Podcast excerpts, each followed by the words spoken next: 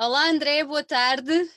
Alô, Sandra, Ob- tudo bem? Obrigada, obrigada por estares aqui connosco e por teres aceito o nosso convite para estar aqui um bocadinho ao final da tarde em mais uma das nossas conversas. Eu é que agradeço, eu que agradeço, sinceramente. É, um- é um gosto, é um gosto ter-te ter-te aqui connosco. Muito E há uma obrigado. coisa, há uma coisa que eu tive a ver. Tu és de Lisboa, certo? Sou de Lisboa, Hum. nasci em Sintra, mas, mas sou maritária. Sou, sou alfacinha. Alfacinha, sou alfacinha. sou E alfacinha. há, há uma coisa que eu li que tu escreveste que te intitulas um eterno músico frustrado. É, Ora- Exatamente. Então explica-me lá isso. Olha, primeiro, primeiro porque fica bem. Isso é sempre, é sempre uma, uma boa métrica para a história, uma É? boa narrativa, ah, sobretudo para, para validar um pouco a razão de eu fazer música. Uhum. Ah, eu digo isto por uma simples questão, tenho 38 anos e, e pela primeira vez na minha vida ah, é que sinto, sinto que, que intrinsecamente estou- estou- estou-me a soltar enquanto músico. Eu passei toda a minha vida a dizer que não, que não era música, é um fazedor de canções, que sou um autodidata, tudo o que faço sou o que faço, mas eu não sei, não sei música, eu não, eu não domino a linguagem da música do ponto de vista técnico. Ah, e provavelmente eu passei muito tempo da minha adolescência, da minha juventude, ah, a imaginar um ideal eh, enquanto músico. Nós crescemos todos com esse ideal, não é? Uhum. Com as nossas referências musicais, nós imaginamos sempre alcançar um objetivo. Ah, e eu passei muito tempo da minha vida a, a tentar alcançar esse objetivo e nunca o alcancei. E, nomeadamente, sempre a, sempre a defender aquela premissa de que a culpa era dos outros e não era minha. É muito natural. Ah, ninguém pega em mim, ninguém pega no meu talento, ninguém, ninguém me ouve, ninguém. Ah, e, e- e quando digo que sou um músico frustrado, é, é numa ótica de desmistificar para mim aquilo que considero a frustração, porque acho que a frustração faz parte da vida. Ah, e digo isto, não digo isto como uma mágoa, digo isto como uma assunção.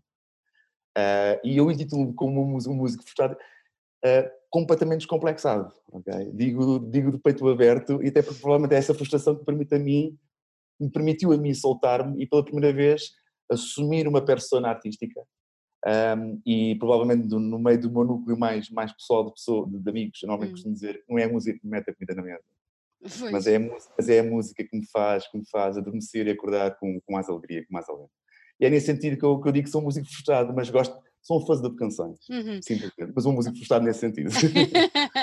Olha, va- vamos andar um bocadinho até lá mais para trás. E quando é que tu sentiste que tinhas essa paixão assim enorme pela, pelas notas musicais, pela composição de música? Quando é que a música entrou na tua vida? Epá, eu acho que desde. Eu, é perguntares-me isso ou perguntares-me se me lembro da primeira palavra que disse. É um pouco na mesma altura. Eh, eu, acho que, eu acho que a música esteve sempre muito, muito presente na minha, na minha vida. Provavelmente acho que passei o primeiro terço da minha vida um pouco enclausurado e incompreendido. Provavelmente eu não tinha, eu não tinha se calhar, não, fui- não vivi num meio, num meio artístico. Uhum. Venho um meio pseudo-conservador, eh, que, prova- que muitas vezes não é o melhor o ambiente mais adepto nos permitam eh, abrir portas eh, àquilo que nós mais amamos e gostamos de fazer. Ahm, por isso, a minha paixão pela música, ou o meu ímpeto pela música, acho que desde, desde que me lembro que respiro, que essa, que essa vontade de fazer música está, está muito latente em mim. Ah, e, e- e gradualmente ah, fui sempre querendo fazer músicas, Hum. convidar amigos, sobretudo, pessoas que, que eu consideraria muito, sempre superiores a mim musicalmente e que me fizessem a mim ajudar-me a materializar ideias que tinha na cabeça. Ah, epá, e, e tomei muitas más decisões, Sandra. Todos nós tomamos, deixa lá. Sim, sim, sim. Não, não, e, e acho que foi, e fundamentais, para, fundamentais, porque eu agora, passado estes 38 anos, eu hoje cheguei à, cheguei à conclusão de que preciso me libertar disto. E então, bora lá materializar esta libertação através, através, de, através da música. Uhum. E, e despendi-me de pessoas. Então, assumi um projeto sozinho, uma Uhum. persona sozinho, e bora lá ver o que é que isto dá.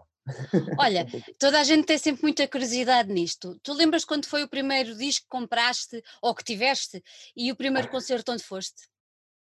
Lembro-me. Lembro-me que o meu primeiro concerto que fui, eh, eu tenho uma irmã, eu tenho uma irmã mais velha que eu, 7 anos. Eh, eu provavelmente devia ter incluído a sua pessoa na primeira pergunta que me fizeste. Ela era aquela tipa que, que me administrava o Walkman quando tinha 10, 11 anos. Tinha obriga. foi assim, foi meio nazi, mas foi um nazismo muito positivo, porque foi isso que moldou também, de certa forma, a minha personalidade estético-musical. Ah, ela era aquela tipa que me metia, que me obrigava, não, agora vais para a escola, tipo, brainwash, vais para a escola e vais ouvir isto.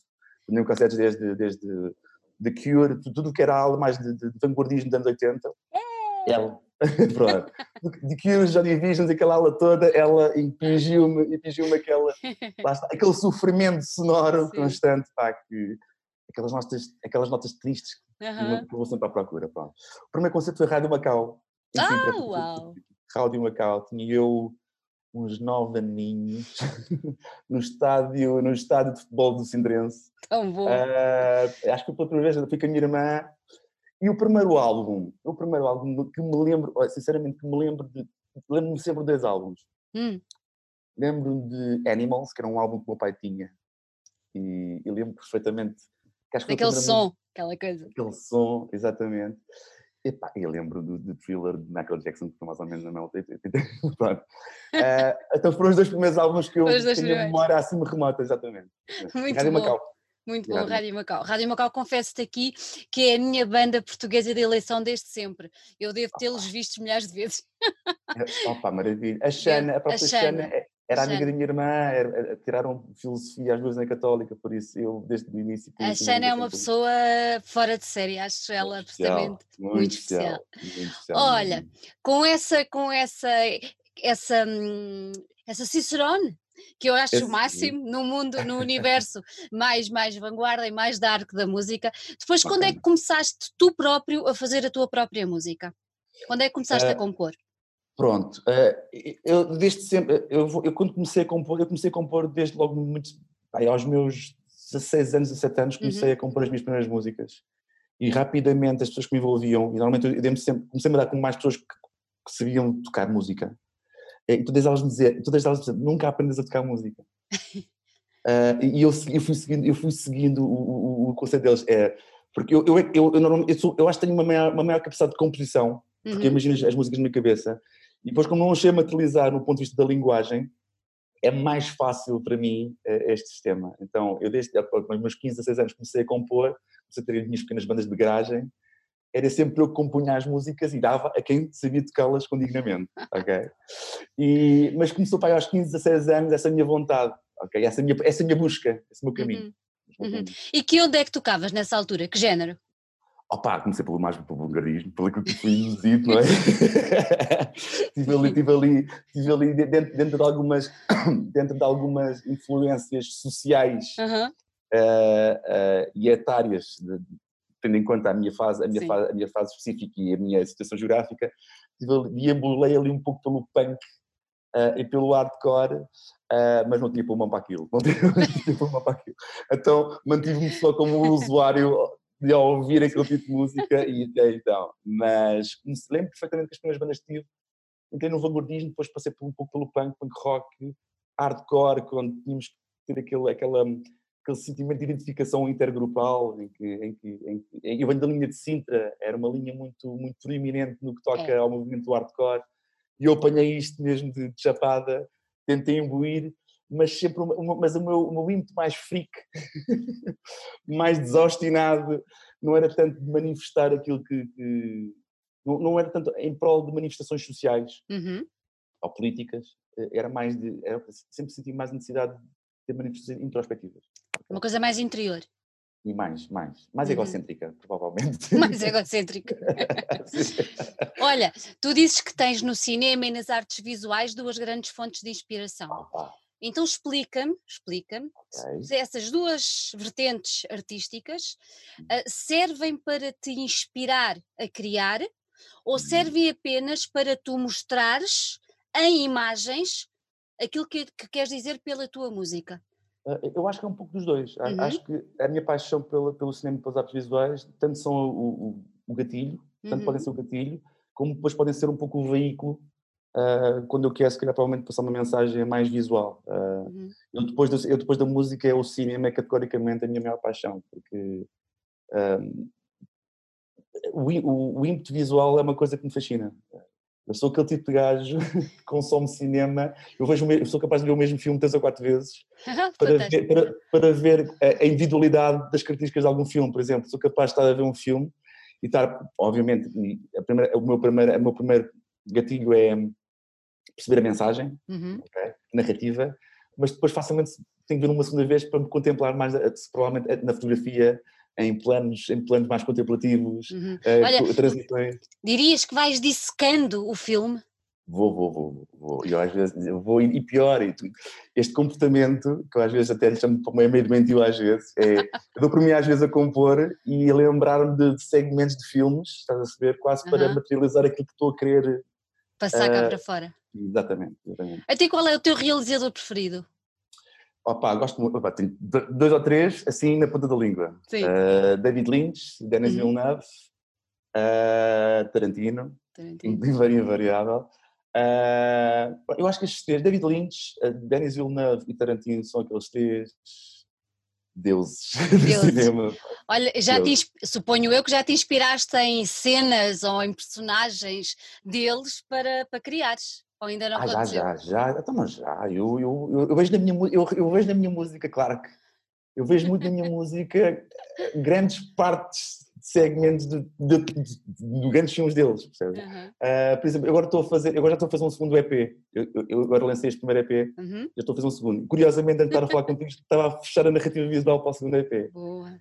E digo já que o Denis Villeneuve é provavelmente do, do, dos realizadores que mais presente está no, no, EP, visualmente. Olha, diz-me uma coisa, tendo tanto gosto paixão pela música e paixão pelo uhum. cinema, uma banda uhum. sonora era qualquer coisa que te vias a fazer ou não? adorava. Adorava, adorava. Eu adorava ganhar.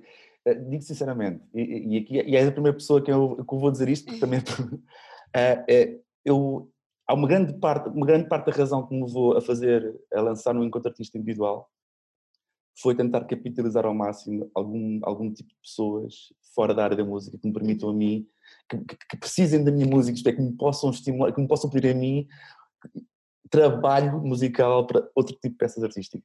Foi exatamente uma das razões que me levou a lançar-me enquanto artista individual. E essa pergunta era daquelas perguntas que acho que me ecoa na cabeça todos os dias. Adorava amanhã, todos os dias. Eu tô, fico sempre à espera que me liguem a dizer: André, estou a precisar de uma banda sonora. E eu, pá, largo tudo, largo tudo para fazer. Vamos fazer por isso. Vamos fazer por isso, vamos fazer por isso. Olha, uh, disseste há pouco que acabaste, que lançaste agora o teu, o teu primeiro EP. Uh, o Mac, como é que é? Magnetic, Magnetic Solitude. Magnetic Solitude. Yeah.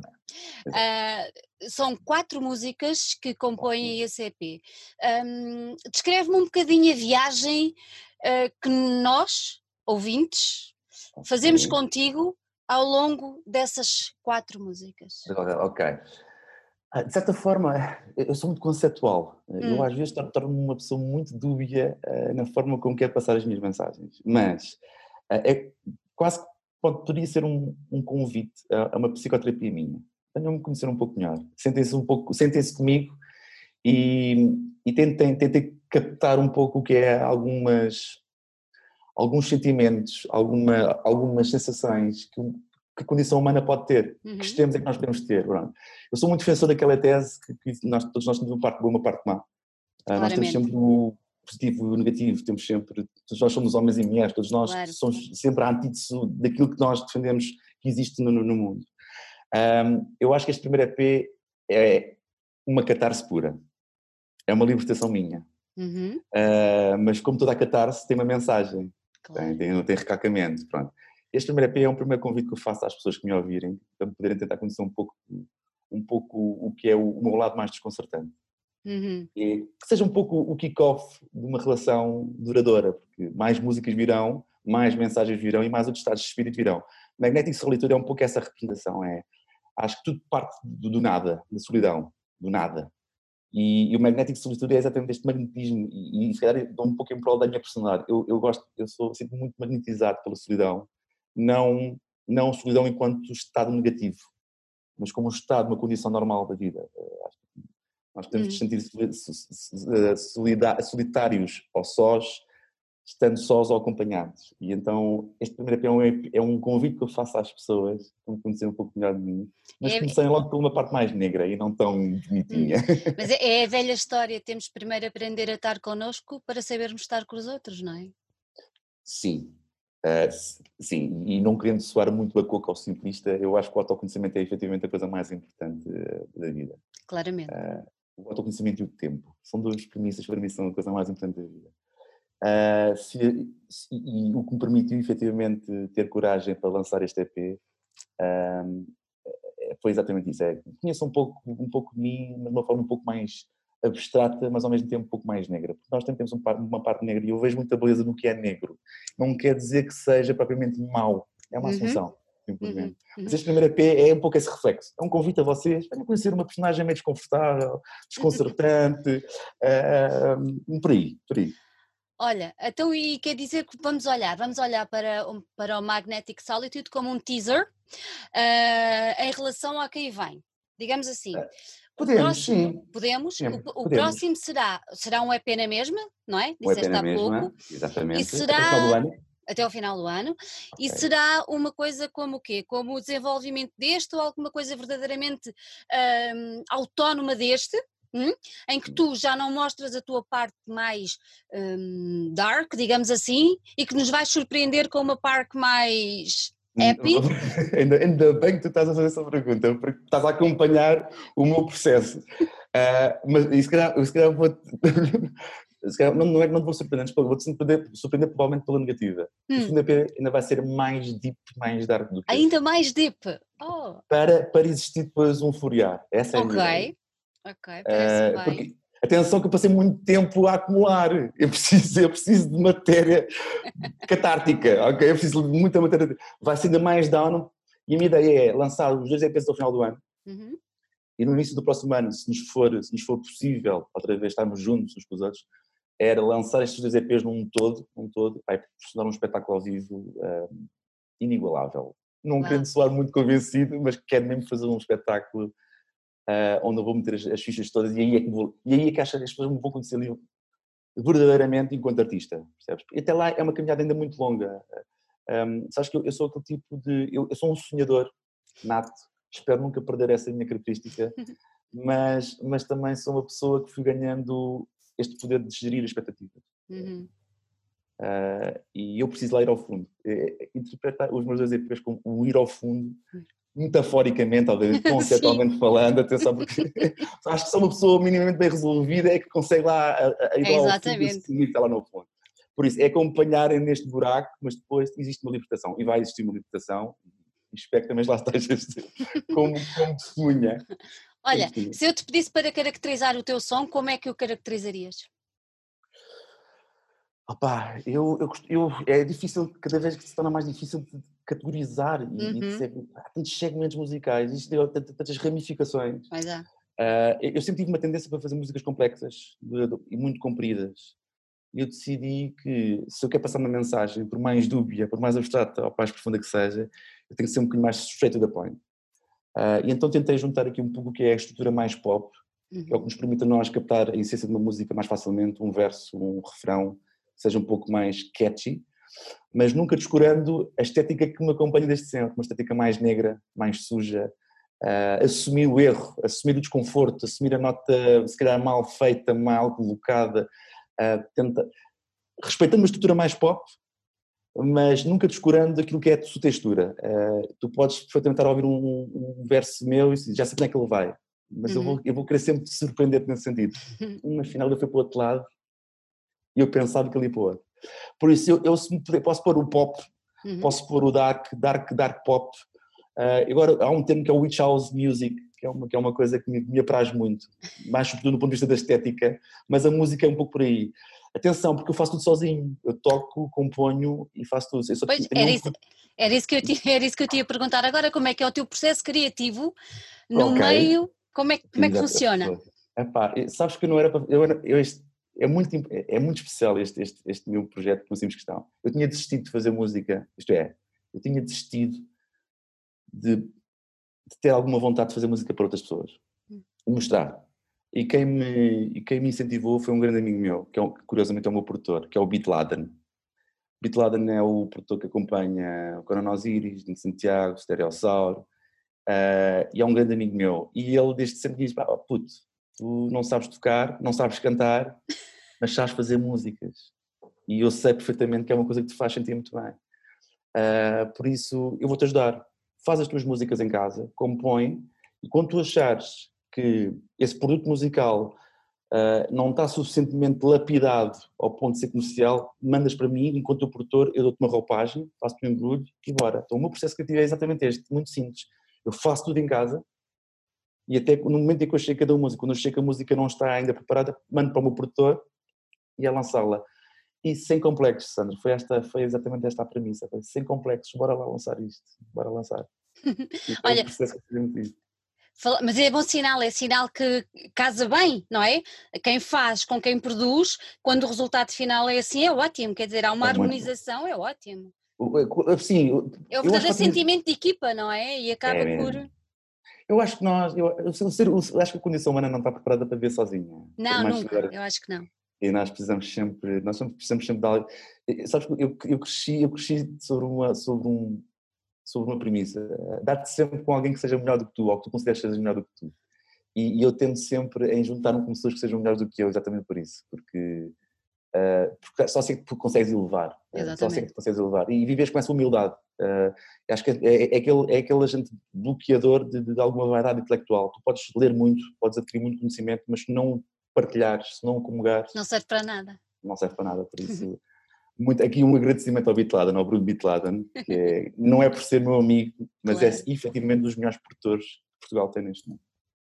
Olha, falaste há pouco que tens esse desejo depois, quando sair o segundo EP, talvez para o hum. ano, fazer um hum. espetáculo. No entretanto, e agora quando as coisas começarem a ficar um bocadinho mais calmas, estás a, a pensar apresentar este primeiro EP ao vivo ou, ou para já não?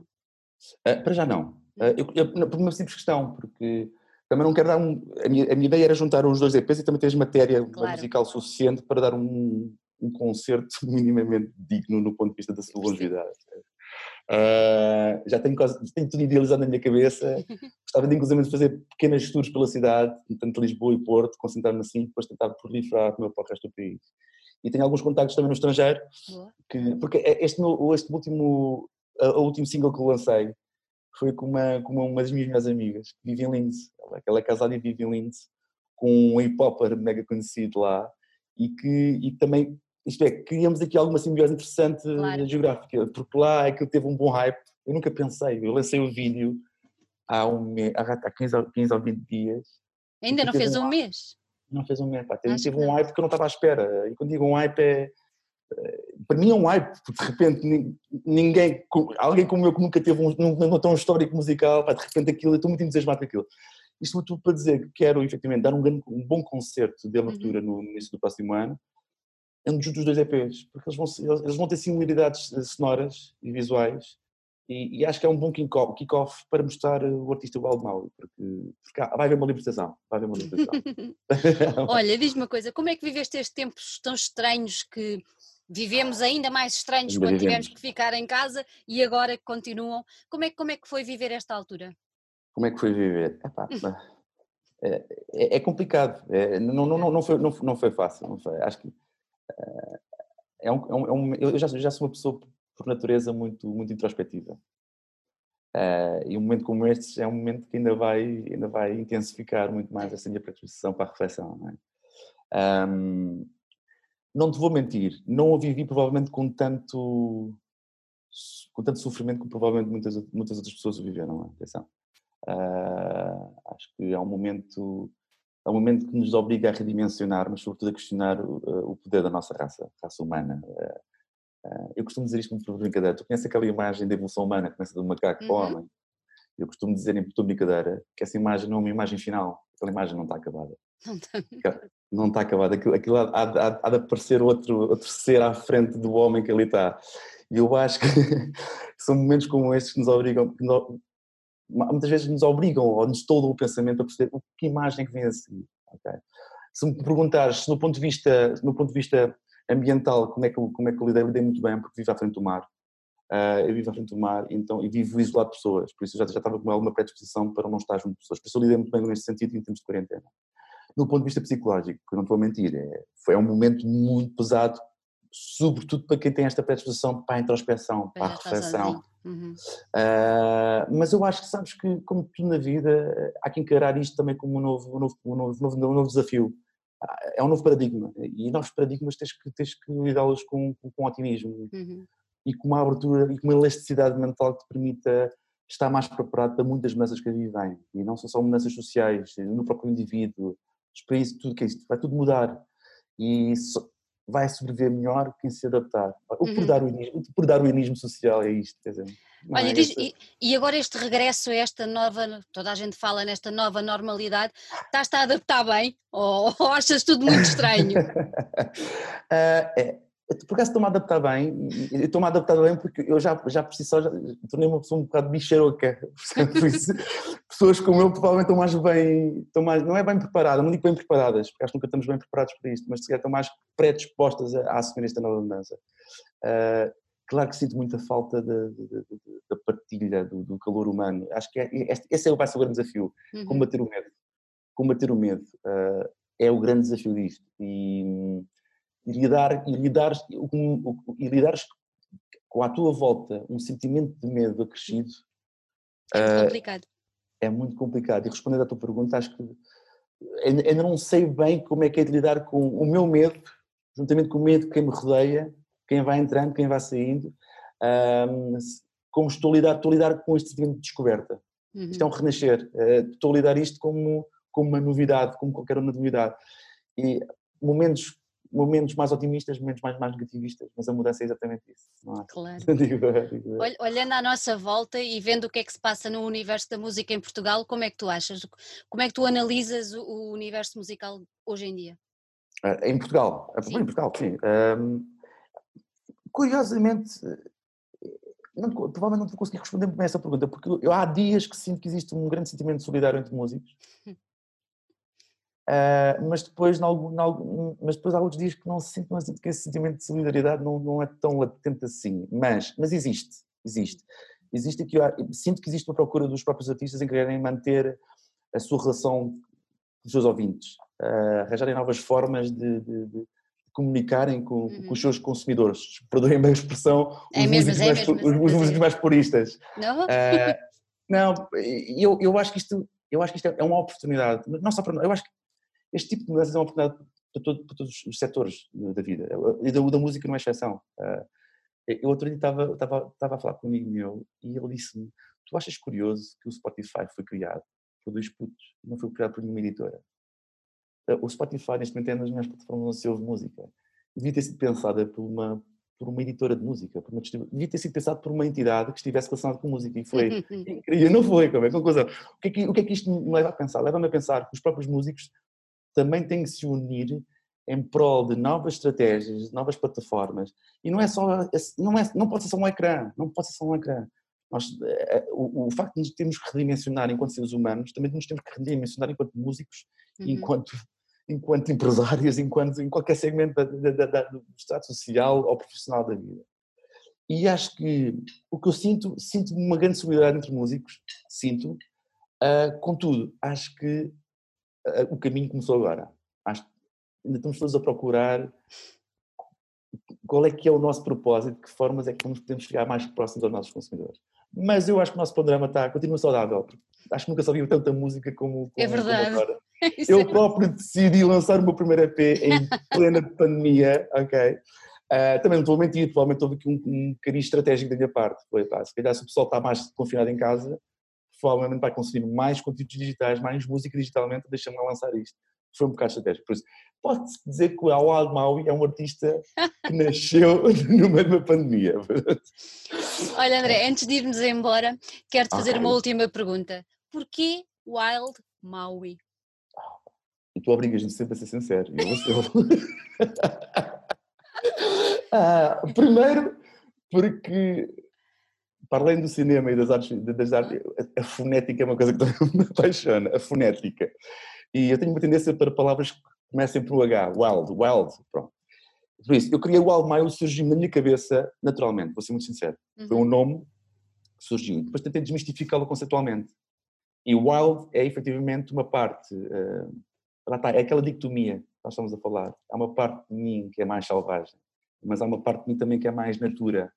E Maui, é uma referência direta a uma ilha do Havaí, uh, é um pouco essa representação da parte mais tranquila, da parte mais natureza da minha comunicação com a natureza. O Wild é a representação do, da parte mais dark. Então, Wild Maui, acho que conceitualmente funcionou bem, é um nome que me, que me apraz a mim, que é difícil às vezes de criar o engagement necessário, o engagement fonético, mas eu como sou um músico frustrado tinha, tinha que mostrar alguma, alguma das minhas fraquezas nesse sentido. Não sei se consegui responder, mas tem sido essa justificação. Tem sido essa justificação. Olha, André, obrigada por ter estado aqui connosco neste final Obrigado, de tarde. Foi Obrigado. um gosto, gostei muito de falar contigo. Eu gostei Para... muito de falar contigo. Parabéns pelo EP, está muito bonito. É. Ficamos à espera agora de novas novidades. Agora vamos lá ver até onde é que vamos descer. Bora, eu já te... és convidada. Vai ficar, vai ficar aí e, e vamos falando. Está bem? Muito bem, Roxana. Um grande obrigado, beijinho. Um beijinho, beijinho. Obrigado, obrigado.